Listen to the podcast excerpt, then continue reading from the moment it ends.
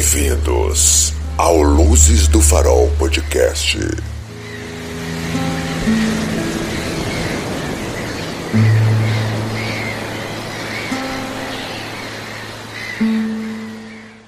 Meu nome é Brian Vincent e esse é o Luzes do Farol, um podcast onde nós falamos sobre crimes reais, filmes, séries, talvez livros e coisas obscuras da internet. E eu sou o Rafael, o co-apresentador desse programa. E hoje quem vai me contar uma história? Bom, eu nunca fiz a introdução pro, pro um episódio, eu sou péssimo em trabalhos de escola, então eu vou tentar fazer o meu melhor aqui.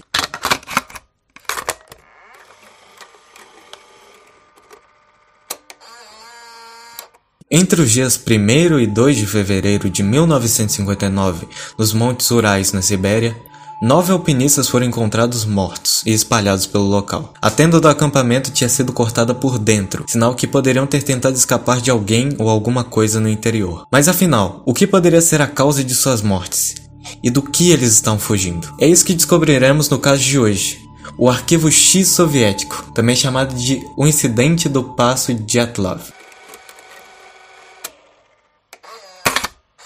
Caraca, da hora. Eu usei as fontes do National Geographic, da BBC News, do Super Interessante e, é claro, a Wikipedia. A grande patrona de todos os podcasts, a Wikipedia. A maior fonte de informações confiáveis. Bom, mas primeiro vamos saber o que aconteceu no caso, né? Pra gente iniciar a, iniciar as investigações e partir para as teorias depois. Já vou deixar bem claro, são nomes russos, então eu vou ter Ah, não, não, relaxa, relaxa. pronunciar eles e eu não vou pronunciar todos também para não passar vergonha. Tem um caso ucraniano que eu tô querendo fazer de crime e, mano, eu vou ter que. Eu vou ter que simplesmente pular o nome. Vou falar fulano 1, fulano 2, fulano 3, porque são os nomes de 27 letras que só tem consoantes esses nomes.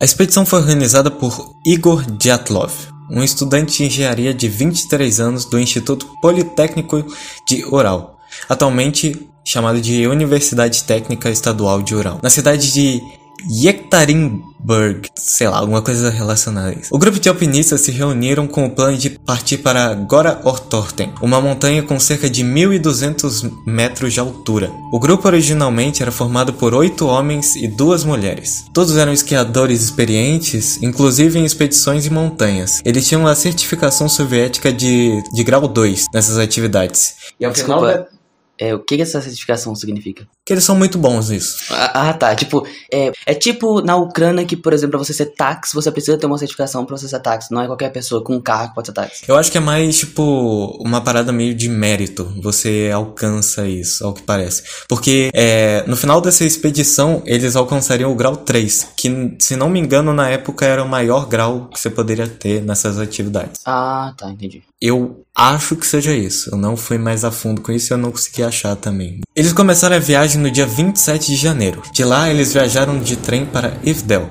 ao norte de Montes Urais, onde chegaram dois dias depois. Naquela mesma noite, eles atingiram o seu destino, Vizay. Mas um dia depois, um dos membros, Yuri Yudin, de 22 anos, teve que retornar devido a uma dor intensa no nervo ciático. Ele foi o único sobrevivente do grupo.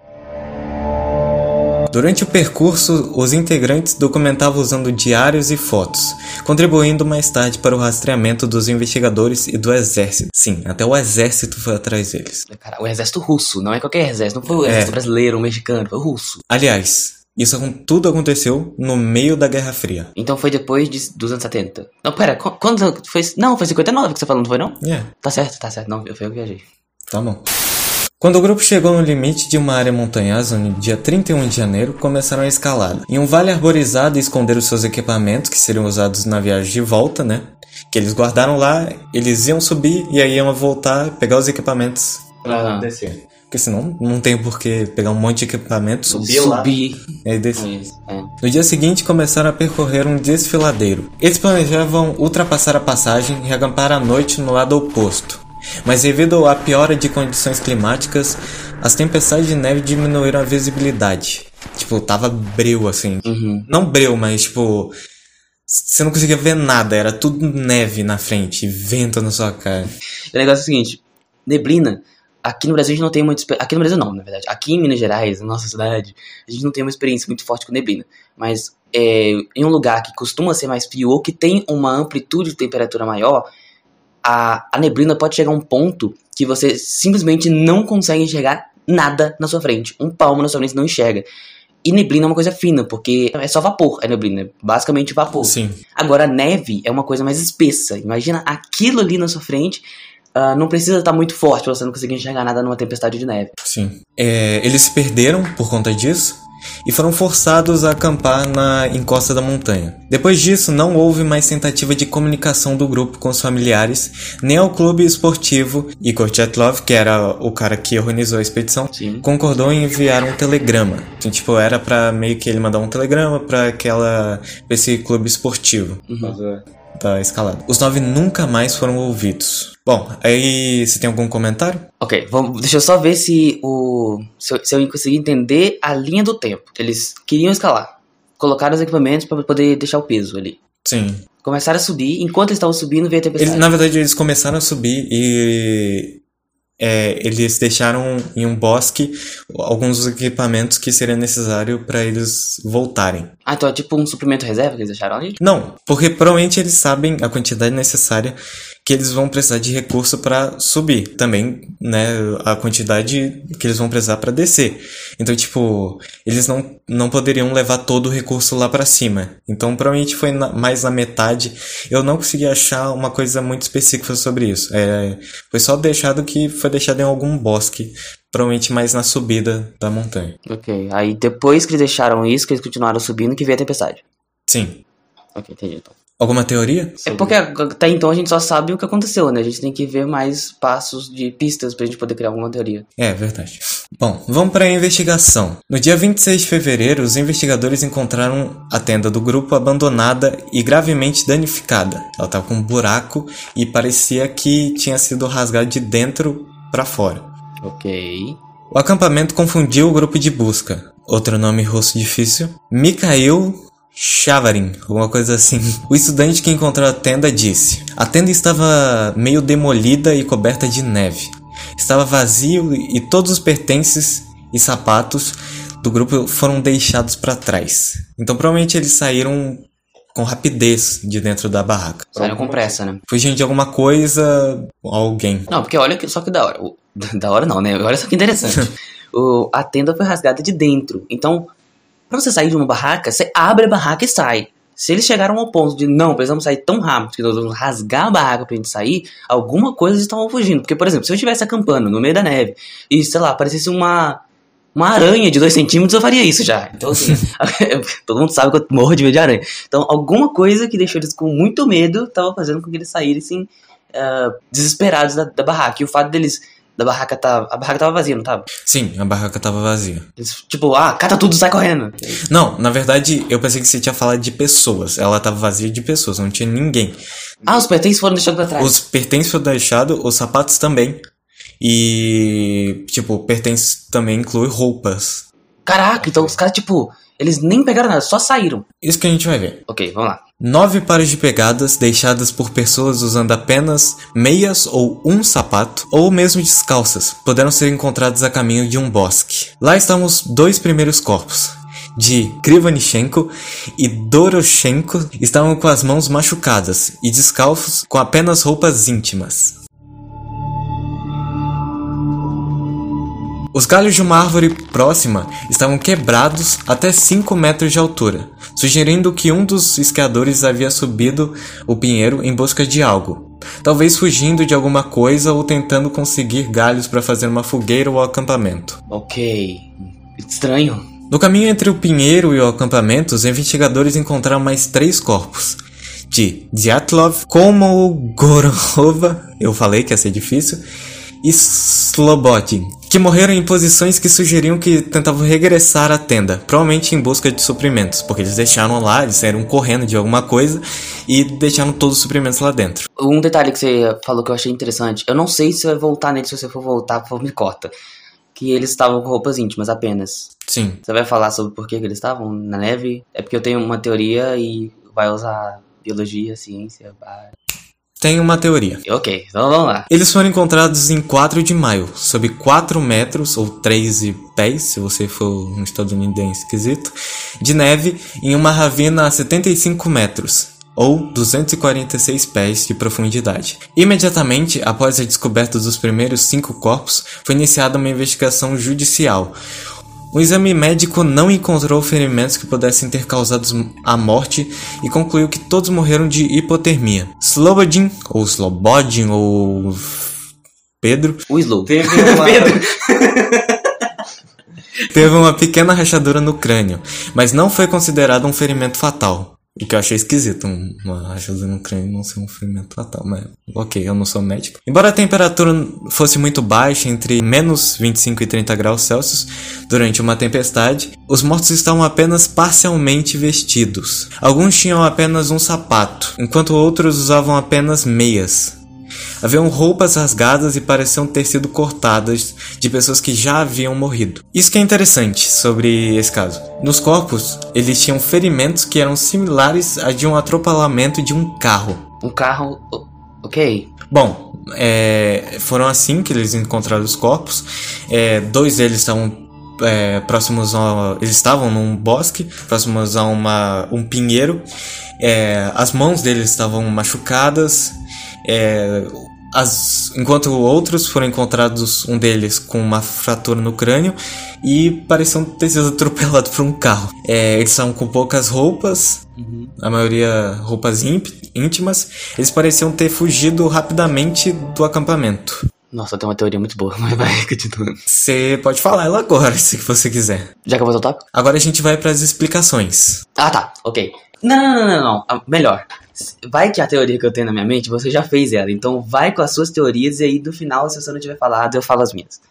Eu tenho duas teorias muito boas. Três, na verdade. Bom, vamos para as explicações, ou melhor, teorias. Teorias. A primeira que eu peguei, ela é bem curtinha, ela não tem muito sentido e na verdade é até uma meio que uma piada interna entre as pessoas associadas a esse caso. Que seria a do do povo indígena Mansi e o abominável Homem das Neves. Meu Deus. Uma das teorias é que as mortes foram causadas pelo abominável Homem das Neves, também conhecido como Yeti. Essa teoria veio dos povos Mansi, que acreditavam em uma criatura similar em seu folclore. Depois disso, virou threads no Reddit. Essa interessante persistência da internet levou as autoridades russas a anunciarem a reabertura da investigação em fevereiro de 2019. Não, peraí. Então o pessoal começou a insistir tanto que era o Yeti que o governo russo teve que ir lá ver o que tava acontecendo pra ver se era ou não.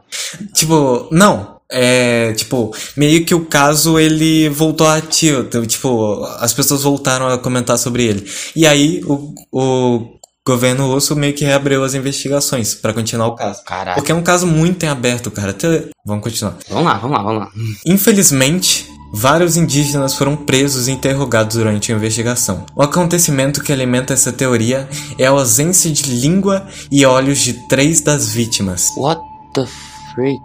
E também, é, uma das vítimas tinha a fratura no crânio. E essa fratura no crânio parecia de uma batida, né? Uma batida de carro. Então foi tipo um impacto. Então acho que isso alimentou também um pouco a teoria do. Nossa, minha teoria foi toda por baixo agora, porque agora eles estão sem língua e sem, sem olhos? Sim, eles foram encontrados sem línguas e sem olhos. E também sem sobrancelhas. Basta! não, foram encontrados sem língua e sem olhos, mas não, não, não, calma, temos um detalhe muito importante, também tava sem sobrancelha. Pô, mas sem sobrancelha, velho? Que. que- Tá ligado? O que raios tirou a sobrancelha deles, tá ligado? Meu Deus, continua, continua, continua, porque eu, eu acho que uma das minhas três teorias já foi por terra. A segunda teoria é muito interessante, que é a dos testes militares. Hum, Especula-se que o acampamento meio que estava tava no caminho de testes militares soviéticos de minas de paraquedas. Essa teoria alega que o grupo ele foi aco- acordar no meio da noite com fortes explosões.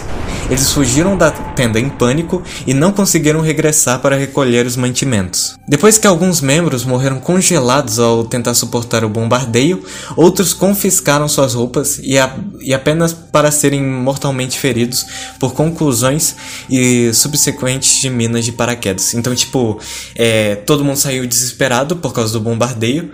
é, eles tiveram que ficar fora daquele local. Alguns morreram congelados E aí, é, ele. Os que estavam vivos começaram a pegar a roupa dos que estavam mortos. É, e mas eles foram bombardeados, então meio que não serviu de nada. Poderia ser uma explicação para as roupas rasgadas, mas não sei bem. De fato, há registros de minas de paraquedas sendo testadas pelos militares soviéticos na área, na época em que os caminhantes estavam lá. Então, tipo, realmente tem provas que estava acontecendo isso na área, mas não há provas que realmente isso aconteceu com eles em específico. A terceira teoria, que eu acho que talvez fosse a sua, é o despir paradoxal. É, era a minha teoria. Era a minha teoria, eu ia falar exatamente sobre isso. Vai. 20 a 50% das mortes de hipotermia são associadas ao despir paradoxal. Isso normalmente ocorre durante a hipotermia moderada e grave. À medida que a pessoa fica desorientada e confusa e combatida, elas podem começar a descartar as roupas, o que por sua vez aumenta a taxa de perda de calor. Você quer dar uma de nerd e explicar mais ou menos como é que funciona? Ok, vamos lá. O que, que acontece, gente? Uh, quando você fica com. Quando você chega num estágio muito alto da hipotermia, quando você está quase de fato morrendo congelado, o que acontece é que o seu cérebro fica muito confuso, porque você de fato está morrendo congelado, e aí ele descarrega uma onda de calor no seu corpo como uma forma de. como o ultimato do cérebro. É a última coisa que ele vai tentar fazer para tentar sobreviver. Ele vai descartar uma. vai soltar, na verdade, descarregar uma onda de calor. Só que essa onda de calor, como o cérebro está desorientado, ele faz, acaba fazendo demais. Sabe quando a gente fica com febre para poder matar algum vírus ou bactéria, só que acaba esquentando demais e faz mal pra gente? Então é tipo isso, ele vai esquentar para poder tentar te manter vivo, só que ele esquenta demais e você, como isso é o seu inconsciente, a parte consciente não vai entender porque que você tá quente, você começa a tirar a roupa para poder se, entre aspas, refrescar, porque você acha que você tá com muito calor, só que na verdade você tá com frio e é seu cérebro te enganando. Sim. Em muitos casos de hipotermia, o cérebro da pessoa desliga entendeu? E ela começa a fazer no automático. Automático. Por isso, muitos pesquisadores encontram corpos, tipo, soterrados, como se a pessoa tivesse ela. O cérebro dela desligou e ela começou a tentar se tampar, como se fosse algo bem primitivo mesmo. Uhum. É indiscutível que seis dos nove caminhantes morreram de hipotermia. No entanto, essa teoria não pode ser levada tanto em consideração, pois alguns membros do grupo pareciam ter adquirido roupas adicionais daqueles que já haviam morrido. Sim. Então, tipo, se essa teoria realmente aconteceu, foi com só alguns, algumas das pessoas do grupo. Só algumas pessoas chegaram a ter um estado de hipotermia para ter o despir paradoxal. Sim. Bom, agora é a última teoria, a que muitas pessoas consideram como verdade e a conclusão do caso, que seria uma Avalanche. avalanche. Sabia! Era a minha outra teoria. Que ódio. Ai, ok, vai. Desculpa, tô muito revoltado que, que o seu roteiro falou todas as minhas teorias.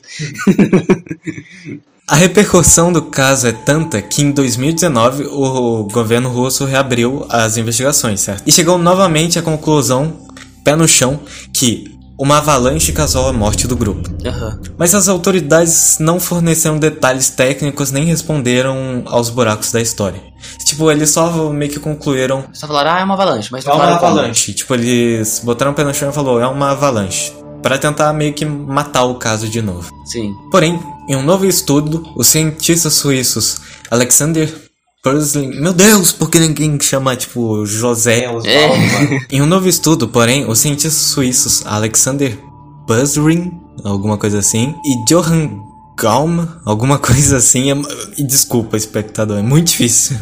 Eu tô aqui tentando. O laboratório de simulação de neve e avalanches da Escola Politécnica Federal de Lausanne, alguma coisa assim. O Johann Gaum explicou que há alguns anos ficou impressionado com a forma como o movimento da neve foi retratado no filme da Disney Frozen Hum. em 2013. Tão impressionado que decidiu perguntar aos animadores como eles conseguiram fazer isso. Após uma viagem a Hollywood para se encontrar com os especialistas que trabalham nos efeitos de neve do Frozen, o Gaum modificou o código de animação de neve do filme para seus modelos de simulação de avalanches.